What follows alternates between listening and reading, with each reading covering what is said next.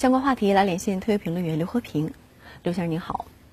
对于七十七名美国诺贝尔奖得主日前联名发表公开信，抗议美国国家卫生研究院近期停止资助从事冠状病毒传播研究，曾与中国科研机构开展合作的非政府组织生态健康联盟，您是如何解读呢？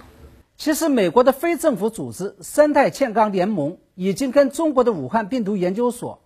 就了解冠呃蝙蝠冠状病毒出现的风险这一课题，开展了长达十一年的合作，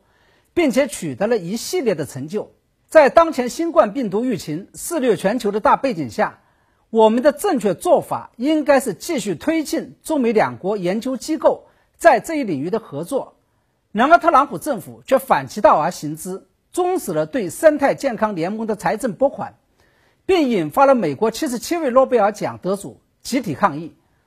而在我看来，这七十七位诺贝尔奖得主绝对是美国科学界的绝对权威与泰斗，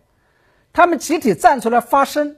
也等于是把最近一段时间以来在防御抗疫层面出现的美国国内专业主义精神与特朗普政治挂帅之间的冲突啊，推到了一个新的高潮。